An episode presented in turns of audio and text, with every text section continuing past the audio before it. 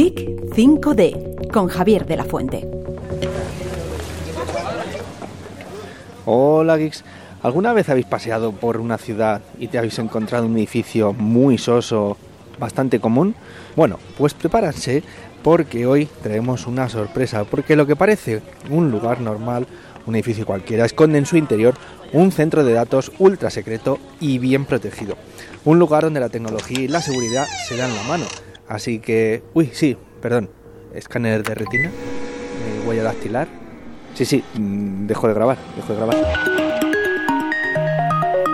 Bueno, y con nosotros está Robert Asing, director general de Digital Realty en España. ¿Qué tal? Bienvenido. Hola, buenos días. ¿Qué es un centro de datos?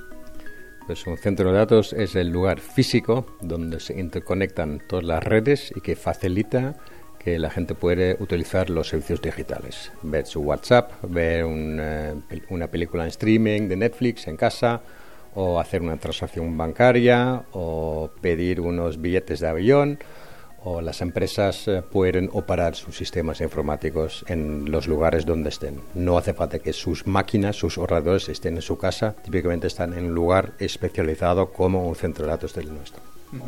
También hay que diferenciar que vuestro centro de datos no es un centro de almacenamiento, sino de interconexión. De ahí la diferencia.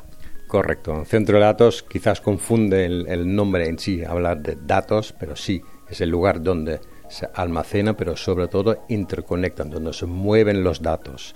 Pero nosotros como empresa, como Digital Realty, no gestionamos los datos desde Facebook y eh, Netflix hasta las empresas del IBEX 35, alojan sus máquinas y nosotros facilitamos que sus máquinas siempre estén funcionando 24 por 7 y que puedan interconectarse con las redes desde un lugar donde el contenido digital se interconecta con las redes y las redes se ocupan de distribuirlo al hogar o a la empresa en cualquier lugar de la península. Madrid, la gente que está circulando por ella, ¿crees que es consciente de todo lo que está debajo de ellos, dentro de la capacidad del centro de datos que tenéis vosotros?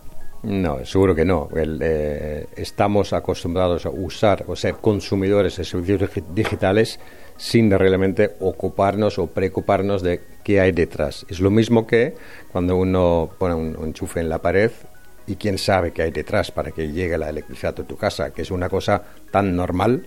Antes uno se construía su propio centro de datos o sala de ordenadores en la empresa, ya no se hace. Y ahora se enchufa el cable pero de Internet en la pared y por ahí pasan todos los datos y los servicios digitales. ¿Cuánto consume un centro de datos? Según el tamaño que tenga, puede consumir mucha energía, pero tenemos la suerte de que eh, estamos en un sector eh, súper eficiente en el uso de energía y la digitalización en sí, facilitado por los eh, centros de datos, contribuye a crear una economía más sostenible. En cuanto más se digitaliza un, un país, en cuanto más consumo eléctrico tenga un centro de datos, más sostenible la economía y más servicios digitales se puede utilizar y por tanto mayor calidad de vida y una eh, menor emisión de CO2. ¿Y en cifras?